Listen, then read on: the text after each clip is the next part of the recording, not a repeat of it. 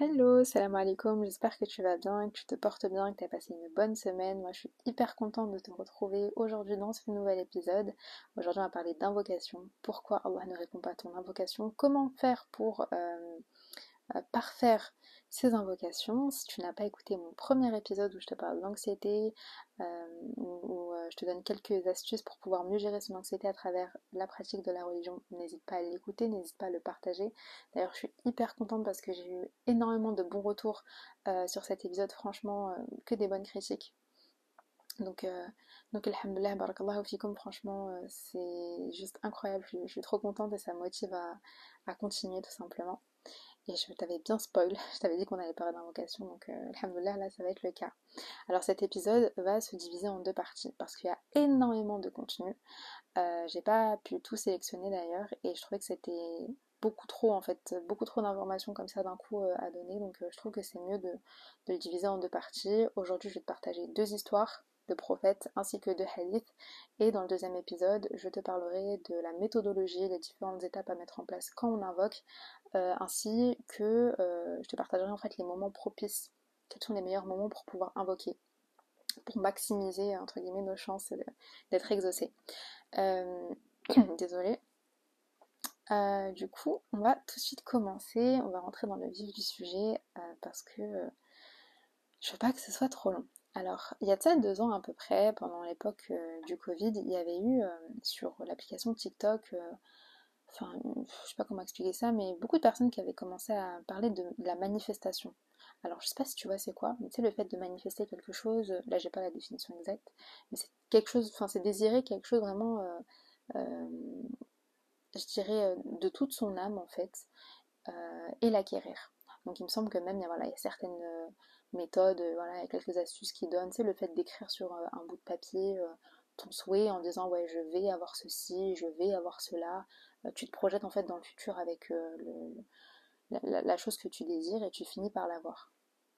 Et en fait, ça avait tellement pris de l'ampleur que ça avait un peu touché la communauté musulmane sur TikTok, au point où certaines personnes reprenaient leurs vidéos en disant Ouais, mais finalement, est-ce que vous trouvez pas que les invocations, c'est de la manifestation? Ah bah oui, hein, l'invocation, dua, c'est de la manifestation. Et j'ai essayé de, En fait, c'est tout simple, je me suis même pas prise la tête à, essayer de décrypter le truc parce que c'est juste impossible de dire que l'invocation c'est de la manifestation.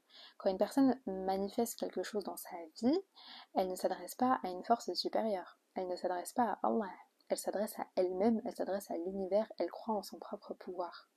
Alors qu'une personne musulmane qui invoque, Déjà de une, elle fait une adoration, parce que l'invocation c'est une adoration. Et en plus de ça, elle s'adresse à Allah, elle s'adresse à son Seigneur, elle s'adresse à une, force supérieure qui est plus grande que qui que ce soit et qui va venir euh, la secourir. Donc, euh, donc voilà, je trouvais que c'était vraiment important de ne pas essayer de tout le temps euh, superposer entre guillemets des pratiques qui sont propres à notre euh, époque, à notre société occidentale, à euh, des, pratiques qu'on met en place, enfin des, adorations euh, qui, ont été mises en place, je vais même pas dire il y a de ça des siècles, depuis que depuis qu'on connaît entre guillemets l'existence d'Allah en fait, tout simplement. donc voilà, il faut vraiment faire attention à ça et pas essayer de mélanger Shahban et Ramadan. C'est une invocation en arabe. Euh, une invocation. Oh là là. Une, euh, une, expression en arabe que je dis tout le temps. Faut pas mélanger Sharben et Ramadan. Bref. Euh, je sais plus ce que je voulais dire. Oui. Alors, l'imam de la, de la mosquée de ma ville la dernière fois, il parlait des invocations et puis j'avais enregistré son, la khotba parce que je la trouvais super intéressante. Et il disait en fait que l'invocation, c'était le fait d'invoquer avec la langue. quand tu fais une invocation, pardon, tu invoques avec ta langue, mais tu invoques également avec le cœur et qu'au final, l'âme tout entière participe à une demande, participe à l'invocation. Et euh, c'est vrai que des fois, l'invocation, on la voit juste comme une parole comme ça que tu dis euh, à la fin de ta prière, mais finalement, ça va beaucoup plus loin que ça en fait. C'est pas juste une parole que tu dis comme ça avec ta langue. Ton cœur y participe, ton âme tout entière y participe. L'invocation, doit, c'est euh, aussi savoir demander de l'aide. Alors là, on va faire deux minutes de psychologie. Donc peut-être que c'est ton cas, peut-être que c'est le cas de, personnes euh, dans ton entourage. Euh, as des personnes qui ne savent pas demander de l'aide, tu as des gens qui n'arrivent pas à demander de l'aide, qui sont dans l'incapacité de demander de l'aide, et pour pouvoir comprendre ça, il faut remonter à l'enfance. Euh, donc tu as des enfants qui grandissent avec des parents qui ne se montrent pas disponibles, qui sont trop occupés, qui n'expliquent pas à leurs enfants, et qui, c'est même pas qu'ils n'expliquent pas à leurs enfants, c'est juste qu'au niveau euh, euh, action, genre au niveau des actes, ils sont juste pas là pour aider leurs enfants. Et donc du coup l'enfant il va grandir en se débrouillant, en essayant de, de moyenner comme il peut. Donc il y, a ça, et puis il y a aussi euh, le côté un peu masculinité toxique. Donc euh, tu as des garçons, là ça concerne vraiment les hommes du coup, qui euh, grandissent un peu dans des environnements avec des, sortes de croyances limitantes, je crois qu'on dit ça comme ça, des croyances limitantes, où pour eux, demander de l'aide, ça veut dire, enfin, demander de l'aide est égal faiblesse c'est un signe de faiblesse en fait, tout simplement. Ils vont se dire non mais je suis un homme, je peux pas me permettre de demander de l'aide, je suis censé me débrouiller tout seul. Au point où des fois euh, c'est, ça, devient euh, stupide en fait, tout simplement. Et il euh, faut vraiment faire attention à ça aussi parce que si tu n'arrives pas à demander de l'aide à une simple personne de ton entourage ou autre, comment tu peux demander de l'aide à un vrai? Alors je sais, hein, le rapprochement il est il est, c'est très éloigné, ça n'a, rien à voir. Mais il faut vraiment garder en tête que euh, tu dois et tu peux demander de l'aide à Allah. Et ça, c'est quelque chose que nos prophètes y faisaient et qu'ils n'ont pas hésité à faire. Dans n'importe quelle situation, ils n'ont pas hésité à demander de l'aide à Allah. Parce que Allah, c'est le mujib, c'est celui qui répond aux invocations. C'est celui qui vient nous secourir. Et euh, donc du coup, je vais te partager deux histoires, ici deux invocations que qu'ont fait deux prophètes. Et euh, d'ailleurs, ce qui est très intéressant aussi, c'est que euh, ces deux prophètes-là, comment dire, ont été bien avant, ça avait lieu bien avant l'obligation de la prière. Et, et, et l'invocation, c'est une adoration du coup. Et voilà quoi, en fait, ils y avaient recours facilement. Ils n'avaient pas besoin de prier cinq fois dans la journée pour pouvoir s'adresser à Allah il s'adressait juste avec une invocation. On va commencer avec l'histoire de Sidna Moussa, salam. Alors Moussa, pour te remettre un petit peu dans le, contexte, on se, on se trouve pardon, en Égypte et euh, la mission en fait de, de Moussa c'est de délivrer le peuple d'Israël euh, qui, euh, qui, se fait littéralement maltraiter par Pharaon, par Pharaon. Le peuple d'Israël, qu'on soit bien clair, c'est les descendants du prophète Jacob, du prophète Jacob. C'est important à savoir parce que des fois les gens, euh, par manque de, savoir, ils peuvent penser qu'on parle d'Israël alors qu'aucun n'est un. Euh, oui, donc euh, en fait il va y avoir un élément déclencheur dans l'histoire de, Moussa et cet élément déclencheur va littéralement changer le cours de sa vie. il va tout simplement voir une scène qui va le révolter ce qui se passe, c'est que euh, y a un homme en fait qui fait partie du peuple d'Israël qui est en train de travailler euh, et qui se fait maltraiter par un copte, qui se fait maltraiter par un, Égyptien, par un homme qui travaille pour Pharaon. Et euh, Moussa, il voit cette scène et il sent tout de suite que voilà, s'il y a de l'injustice, c'est pas normal ce qui est en train de se passer, il va intervenir, il va y avoir une altercation du coup. Et sans le vouloir, malgré lui, Moussa il va tuer, il va tuer l'homme en question il va le tuer, il va tuer le copte. Et euh, d'ailleurs, ce, qui que je trouve, ce qui me fait tout le temps sourire quand, je pense à cette histoire, c'est que Moussa, il a un peu un côté euh, impulsif. Il a un peu ce, côté impulsif, c'est quelqu'un d'assez anxieux et tout. Et euh, une fois qu'il a fait ça, en fait, quand il se rend compte de, ce qu'il vient de faire malgré lui, il n'a pas fait exprès, hein, bah, il panique et donc du coup, il décide de partir. Il décide de quitter l'Égypte, il décide de quitter Masr. Il s'en va. C'est la première fois du coup qu'il met les pieds en dehors de l'Égypte et il se retrouve seul, il se retrouve sans foyer, assoiffé, affamé, euh, il est tout seul. Il se retrouve tout seul, à part Allah qui est avec lui, franchement il n'a personne à ce moment-là. Et, euh, et, donc du coup il va se retrouver dans une sorte de désert et puis il va y avoir une source d'eau et euh, autour de cette source d'eau, il y a deux groupes de personnes. Tu as un groupe de bergers en fait qui, euh, ont leur bétail et leur bête est en train de s'abreuver. Et de l'autre côté, tu as deux femmes qui sont un peu en retrait. Et elles aussi, elles, ont des bêtes. Et lui, il voit que voilà, elles ont l'air d'avoir besoin d'aide parce que l'autre groupe de bergers sont en train de monopoliser littéralement la source d'eau. Donc du coup, lui, va se lever, il va les aider, il va se rasseoir, il va se mettre à l'ombre et il va réciter une doua qui va littéralement changer sa vie. Alors cette doua, tu peux la retrouver dans Surat euh, Al-Qassas, donc Surat numéro 28, verset 24. Il abreva donc pour elles deux, donc pour les, les deux femmes, puis retourna à l'ombre et dit, je cite, Vraiment Seigneur, j'ai grand besoin du bien que tu feras descendre vers moi. Ce qui nous donne en arabe, Bismillahirrahmanirrahim, فسق لهن ثم تولى إلى الذل فقال رب إني لما أنزلت إلي من خير فقير donc l'invocation ici euh, qu'il fait c'est رب إني لما أنزلت إلي من خير فقير Ô Allah, ô Seigneur, j'ai grand besoin du bien que tu feras descendre sur moi. Cette invocation, elle est extrêmement forte. Parce qu'en fait, ici, euh, Moussa, il ne demande pas quelque chose en particulier. Il demande juste du bien. Il demande juste que Allah fasse descendre sur lui du bien qui, lui viennent en aide. Et ce qui va se passer, c'est que euh, il va se retrouver avec un foyer, avec un travail et avec une femme. Allah, il va l'enrichir, mais d'un coup comme ça. Et euh, du coup, dans le verset numéro 25, celui qui suit, euh, on dit, enfin, Allah nous dit, puis l'une d'elles vint à lui d'une démarche timide, elle dit, mon père t'appelle pour te payer le salaire de ce que tu as abreuvé pour nous, puis, quand il fut venu à lui et qu'il eut récité le récit, le vieillard dit N'aie crainte, tu as échappé aux gens prévaricateurs. Alors, moi, dans ma version, il y a tout le temps le mot prévaricateur au lieu du mot injuste, euh, mais clairement, prévaricateur, ça veut dire injuste. Donc, euh, donc voilà. En fait, d'un coup, euh, il va juste faire un acte comme ça de gentillesse et il va faire une invocation. Et Allah va lui répondre, tout simplement par la suite, une fois qu'elle aura fait cette invocation, subhanallah, bah, la personne, va, l'une des deux femmes, elle va se rendre, euh, elle, va, lui parler, elle va lui dire voilà, euh, bah, je peux te ramener mon père, il va se mettre à travailler pour euh, l'homme en question, et d'ailleurs en échange, il va travailler pendant des années, et en échange, il pourra marier l'une de ses filles. donc il, part de rien en fait, et, d'un coup, comme ça, grâce à une invocation, bah, Allah il exauce, tout simplement. on imagine tout naturellement hein, que Moussa il a fait cette invocation avec le cœur il l'a clairement fait avec le cœur. Et il n'a pas été euh, hyper généreux dans ce qu'il demandait ou autre, il a juste demandé du bien. Et Allah l'a écouté.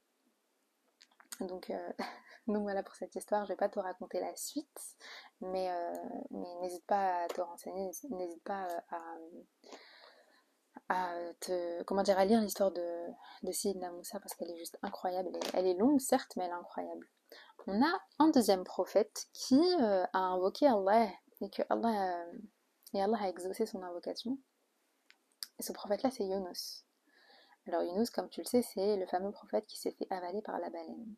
Pour remettre les choses dans leur contexte, Yunus, il a été envoyé à un peuple euh, qui s'appelle... Alors normalement, c'est le peuple de Niviv. en arabe, je ne sais plus quel est le nom, je vais vous chercher ça tout de suite. J'espère ne pas être trop longue. C'est le peuple Nainawa. Donc c'est un village de la région de El Moussil euh, qui se situe en Irak. Et en gros, il a été envoyé un peuple, encore une fois, comme Nuh, comme Hud, euh, un peuple polythéiste, euh, et son but c'était d'appeler le peuple en question au Tawhid. Et il va prendre une décision. Il va décider de partir.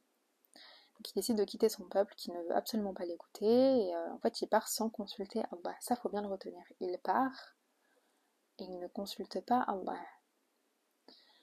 Euh, donc il s'en va, il monte sur un bateau et puis, euh, et puis euh, il va y avoir une tempête. Et il faut absolument qu'une personne saute du bateau parce que sinon bah, le bateau est en danger, clairement, il est, surchargé, il faut qu'une personne s'en aille. Et en fait, ça tire, il commence à tirer au sort et à chaque fois ça tombe sur Yunus. Tout le temps ça tombe sur Yunus. Yunus, il sait ce qui est en train de se passer. Hein. Il sait ce qui est en train de se passer. Et il va accepter son destin. Il sait que c'est dû à, ce qu'il a fait. Et il leur dit euh, Gens du bateau, laissez-moi passer par-dessus bord, c'est par ma cause que vous avez subi l'épreuve de cette tempête. Il sait que c'est de sa faute, donc euh, il accepte le destin et il saute par-dessus bord. Et il est englouti par une géante, une, baleine énorme. Et subhanallah, la baleine fait en sorte de ne pas, euh, de, ne pas l'abîmer en fait. Il se retrouve dans le ventre de la baleine. Et, et euh, il se réveille et au début il pense qu'il est mort. Il pense qu'il est mort et pourtant il est, il est, vivant. il est intact. Et son premier réflexe a été de se prosterner et d'invoquer Allah. La même chose que Moussa. Il se retrouve dans une situation euh, où il a besoin d'aide et son premier réflexe, bah, c'est de c'est d'invoquer Allah. Et d'ailleurs, c'est un truc qu'on doit nous aussi retenir. Hein. C'est que dès qu'il t'arrive quelque chose, n'hésite pas à invoquer Allah. Et euh, on retrouve son invocation dans Surat al-Anbiya, Surat les prophètes numéro 21, dans le verset numéro 87. Et Dunnun, alors Dunnun c'est euh, le surnom de Yunus, ce qui veut dire l'homme au poisson. Et Dunnun, quand il s'en fut en colère, il pensa que nous ne pouvons, pouvions rien sur lui. Puis il fit dans les ténèbres l'appel que voici. Je cite Pas de Dieu que toi, pureté à toi, oui, j'ai été des prévaricateurs. Alors prévaricateur, encore une fois, ça veut dire injuste. Ce qui nous donne en arabe, وذنون إذا ذهب مغذبا فظن أن لن نقدر عليه فنادى في الظلمات إن لا إله إلا أنت سبحانك إني كنت من الظالمين Là, l'invocation du coup en arabe à retenir, c'est La ilaha illa anta subhanaka inni kuntu min. Ne vous inquiétez pas, je vous mettrai toutes les invocations euh, en. Je sais pas si on dit barre d'infos, mais en gros, dans les, dans les, informations que tu peux trouver, euh, je, te, la mettrai en, en phonétique en arabe et en français. Cette invocation, elle est hyper intéressante et on va la décortiquer pour mieux la comprendre. Alors, la première partie de cette invocation, c'est La ilaha illa anta. Il n'y a de Dieu que toi. Pas de Dieu que toi. C'est super important parce qu'ici, il fait euh, appel au tawhid. Il rappelle le fait qu'il n'y a de Dieu qu'Allah. La deuxième étape, la, deuxième partie de cette invocation, c'est qu'il va le glorifier il va lui dire gloire et pureté à toi. Subhanaka. Gloire à toi, pureté à toi. Et ensuite, il va admettre sa faute. Je t'ai dit euh, que plus, un petit peu, enfin plutôt là que euh, Yunus il est au courant de ce qui est en train de lui arriver. Il sait que c'est pas juste euh, le hasard. Et donc il admet sa faute. Il dit oui, j'ai été des injustes. Oui, j'ai certes été parmi les injustes. J'ai certes été parmi ceux qui ont dévié du droit chemin. Je ne t'ai pas consulté, Allah. J'ai pris une décision et je ne t'ai pas consulté. Et Allah va écouter son invocation et il va le, et il va lui répondre tout simplement. Donc il va passer quelques temps dans, le ventre de la baleine et ensuite la baleine va le recracher sur, euh, sur une île. Et dans le, dans le verset numéro 88, Allah il nous dit Nous lui répondîmes donc et le sauvâmes de la tristesse, ainsi sauvons-nous les croyants.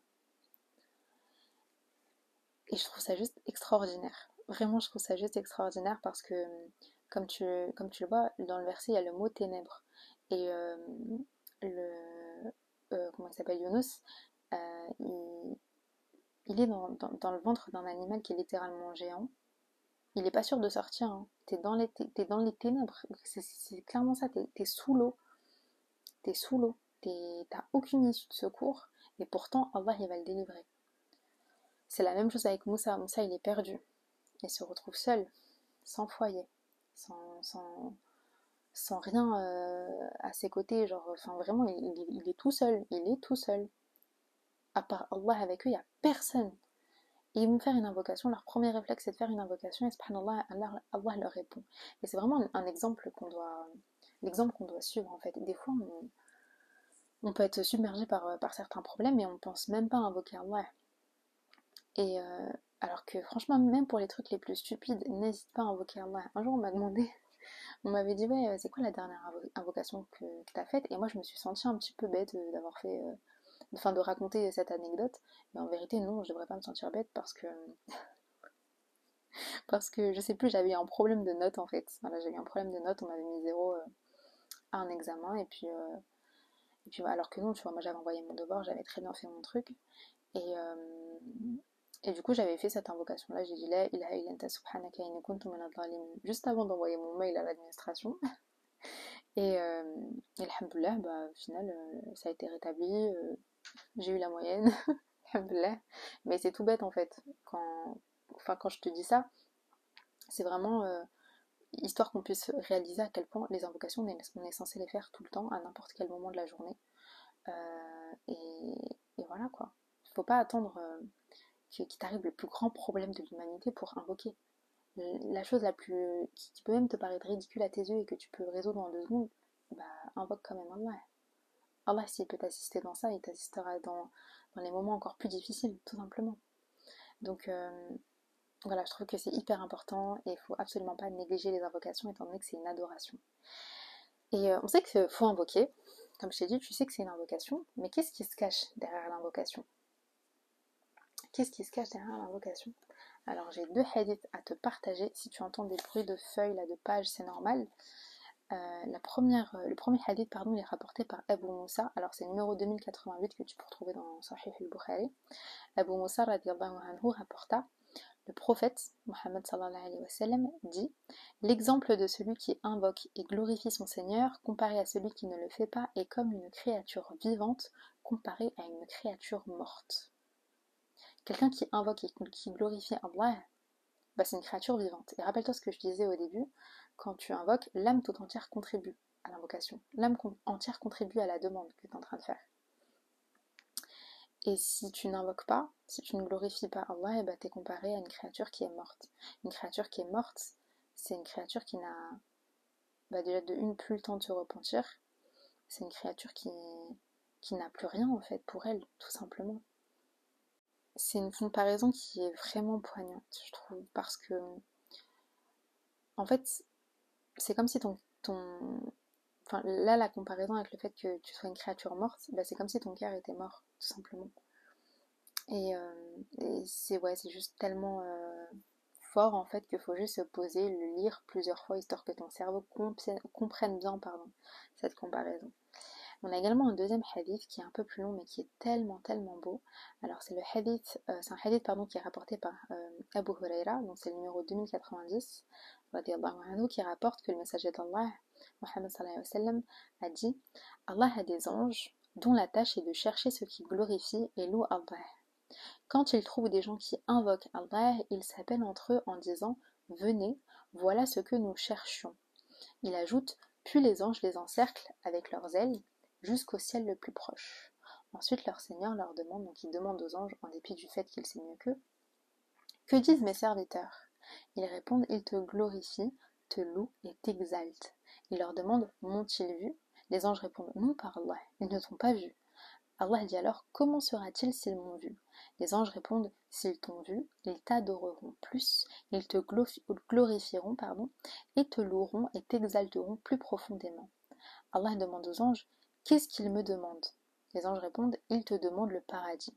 Allah dit aux anges L'ont-ils vu? Donc est-ce qu'on a vu le paradis? Les anges répondent non par Allah. Ô Seigneur, ils ne l'ont pas vu. Allah dit Comment serait le cas s'il l'avait vu? Les anges disent s'il l'avait vu, il tiendrait plus à lui et le chercherait avec un enthousiasme plus ardent et aurait un plus grand désir pour lui. Allah dit De quoi cherche-t-il refuge? Les anges répondent Il cherche refuge du feu. Allah dit L'ont-ils vu? Les anges répondent Non par Allah. Ô Seigneur, ils ne l'ont pas vu. Et Allah dit Comment serait le cas s'il l'avait vu? Les anges disent S'il l'avait vu, il l'aurait fui de lui ils auraient fui de lui le plus loin et ils seraient plus effrayés de lui. Alors Allah dit Je vous fais témoin que je les pardonne. Le messager d'Allah ajoute L'un des anges euh, dirait Il y a un tel et tel parmi eux et il ne leur appartient pas, mais il les a rejoints pour quelques besoins. Allah dirait Tels sont les gens dont, les compagnons ne seront pas réduits à la misère. vrai. Donc en fait, il y a des anges. Leur tâche principale, c'est juste de chercher euh, les, serviteurs, de chercher les gens sur terre qui invoquent Allah et qui le glorifient. Donc toi par exemple, là t'es es posé de. T'as as terminé ta prière, tu invoques Allah, et bien t'as un ange qui est en train de noter ce que tu fais et puis le rapporte à Allah. Et euh, ce hadith il est également beau parce que en fait euh, la fin du hadith on, a Allah qui dit que il dit aux anges je vous fais témoin que je les pardonne. Donc il pardonne qui? Nous pardonne nous. Et euh, c'est très très beau parce que bah, on ne sait pas à quoi le paradis ressemble, mais on demande à Allah euh, de nous ouvrir les portes du paradis. On ne sait pas à quoi l'enfer ressemble, mais on, demande à Allah de nous épargner du feu de l'enfer. Et euh, on demande le paradis alors qu'on ne l'a pas vu. Et en plus de ça, si tu l'avais vu, bah, tu le demanderas encore plus. on demande plein de choses qu'on n'a pas vues en fait et on invoque. Et c'est juste ça que je trouve extraordinaire. Tu vois, même le fait, tu vois, d'invoquer, d'invoquer pour quelque chose que tu n'as pas vu, à une personne que tu n'as pas vue, je trouve ça juste incroyable. Vraiment, je trouve ça juste incroyable. Et le fait que Allah euh, nous pardonne, en fait, on a la preuve, entre guillemets, que Allah nous pardonne, juste avec ça, juste avec le fait d'invoquer Allah, juste avec le fait de, de, lui demander le paradis, juste avec le fait de lui demander refuge contre l'enfer, contre, contre le feu de l'enfer. Bah, je trouve ça juste incroyable. C'est un très très très beau hadith. Euh, non, il est, magnifique. Vraiment, il est magnifique. Avant de terminer euh, cet épisode, je sais qu'il y a beaucoup de personnes qui se posent la question de est-ce que je dois invoquer en français? Est-ce que je dois invoquer en arabe? En vérité, il n'y a pas de réelle réponse face à ça parce que, alhamdoulilah, euh, peu importe la langue dans laquelle tu parles, Allah il va te comprendre. Euh, mais tu vois, les deux premières invocations que je t'ai partagées, au début, l'invocation de Moussa, Rabbi inni lima anzalta ilayya et l'invocation de Yunus, La ilaha illa anta subhanaka c'est des invocations qui sont qu'on retrouve dans le Coran. Et la langue de base du Coran, forcément, c'est l'arabe. Alors moi, entre guillemets, le conseil que je pourrais donner, c'est fais ton invocation en arabe. Ok, bah tu, peux, tu peux la faire en arabe, mais le plus important, c'est de la comprendre. Et du coup, ce que tu peux faire, c'est la réciter et en arabe et la réciter en français ton cœur, il a besoin de. Je sais pas comment expliquer. Ton, comme on l'a dit, ton cœur, il contribue. Ta langue également. Mais ton cerveau, il a besoin de comprendre ce que tu dis.